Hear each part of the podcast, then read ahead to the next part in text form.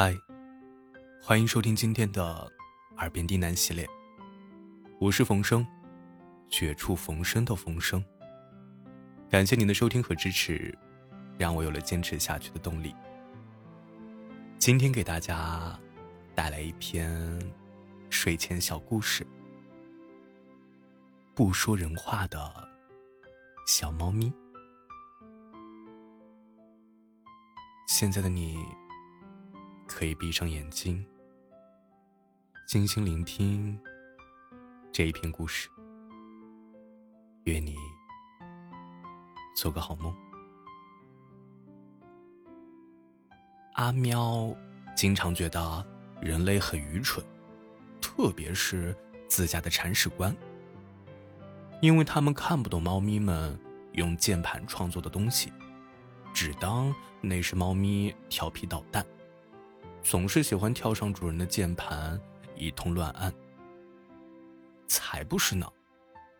身为一只血统纯正的胖橘猫，阿喵对这样荒谬的污蔑都不屑解释，因为他坚信，自己拿爪子在键盘上排出来的文档，要是能从猫语翻译成人类的语言，那个作品质量是足够能拿诺贝尔文学奖的。可惜，愚蠢的铲屎官从来不当回事儿，竟然还把他的巨著当成垃圾文档给删了。倒霉的阿喵，该找谁去说理去啊？另外，悄悄的说一声其实阿喵和其他的猫咪一样，都懂人类的语言，但是。他从来没有想过要用人话输出。开玩笑，高贵的小猫咪就该说猫语，怎么可能做出说人话这么有失身份的事儿啊？这种事儿，万一被隔壁那只超爱八卦的布偶猫知道，很快整栋公寓楼的宠物猫就都会知道了，还会把这个事儿当成大笑话笑上个大半年。那阿喵的面子还要不要了？所以说，阿喵早就发过毒誓，就算自己这辈子再没有小鱼干可以啃，再没有毛线团可以玩，也绝对不能干说人话这么没品的事儿。这些年来，阿喵一直谨慎的保守着自己懂人话的秘密。偶尔灵感来了，就窜上铲屎官的书桌，对着键盘一通高频率的输出，并对自己用猫语创作的成果自鸣得意。虽然最后这些伟大的作品都被铲屎官当作乱码删掉了，没有办法在世界文明史上留下闪耀的痕迹。不过，真正心胸宽广的大师。就是像阿喵这样的，才不会计较这样的小事儿呢。反正有铲屎官喂饭、喂水、铲屎、梳毛，每天的小日子过得都是从头舒服到脚，猫生巅峰也莫过于此。所以作品被删时，拿猫语对着铲屎官骂骂咧咧几句，那就得了。至于自己的作品，究竟能不能拿到诺奖，并不是十分紧要。只有一次，阿喵违背了自己的誓言，就是他的铲屎官。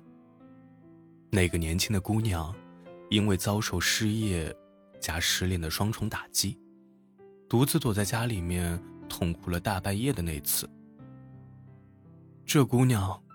以前遇到点小问题、小挫折的时候，阿喵处理起来都得心应手，不就是卖卖萌、蹭蹭腿，外加把自己塞进对方怀里撒撒娇吗？很快就能够让萎靡的铲屎官振作起来了，愁苦的脸上也会重新写满笑意。偶尔问题稍微严重一点，铲屎官。光靠撸猫是振作不起来了，也没关系啊。只要阿喵舍得放下身段，摊开圆鼓鼓的肚皮，随便那姑娘撸，同时装模作样的发出舒服到要升天的喵喵叫，问题准能得到解决。可是这回，所有的方法都试过了一遍，还是不行。嗯，问题。好像有点大条了。阿喵无奈的盯着那傻姑娘，瘫在沙发上。几个空掉的啤酒罐子滚在茶几边缘，要掉不掉。此时此刻，阿喵真的想听从内心的召唤，给他们一个个全都从茶几边缘给推下去，就像过去自己习惯的那样。这种事儿，光是想想就觉得好爽。但是这一次，阿喵非常努力的管住了自己的爪子。他小心翼翼的把茶几边缘的罐子、杯子都推回到桌面中间，然后跳上沙发，费劲巴拉的拖了毛毯过来，给已经醉得半梦半醒的姑娘给盖上了。不得不承认，他那稍微有些超标的体重，在这种时候真有点碍事。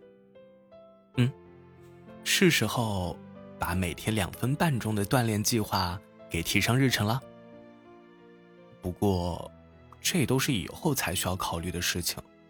眼下最紧要的是怎么才能让伤心到极点的铲屎官感到真正的安慰的开心。看见他的泪痕布满脸颊，嘴里还喃喃念叨着“根本没人喜欢我的可怜模样”，阿喵只觉得心抽抽的痛。这傻姑娘怎么会这么想呢？她明明那么好，那么那么好，比全世界的小鱼干和毛线团加起来都要更好。可是。他自己却不知道，阿喵一直都很想告诉他这一点。事实上，他过去做的很多事情，包括卖萌、蹭腿、露肚皮，都是在拐弯抹角的对他说：“亲爱的铲屎官，你真的很好，不然的话，像我这么可爱优秀的小猫咪，眼光那么高，怎么可能愿意亲近你呢？”唉，也不知道这个笨蛋究竟听懂了没有。没办法呀，阿喵脸皮太薄，有很多话都不好意思直接说出口。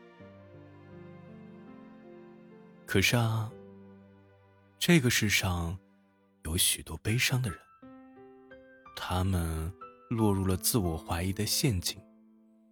这个时候。